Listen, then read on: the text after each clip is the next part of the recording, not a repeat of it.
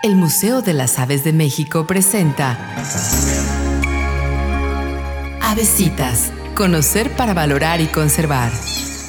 Las plumas tienen múltiples funciones en el cuerpo de las aves, entre ellas la comunicación y el camuflaje. Sin embargo, un uso poco conocido de las plumas es el que le dan los zambullidores. Resulta que son capaces de comerse algunas de sus plumas para evitar que las espinas de los peces que ingieren puedan lastimar su estómago. La mezcla de las plumas y las espinas hacen más lenta la digestión, evitando con ello se perforen sus intestinos. Avesitas. Conocer para valorar y conservar. Museo de las Aves de México, Hidalgo y Bolívar, zona centro en Saltillo, Coahuila.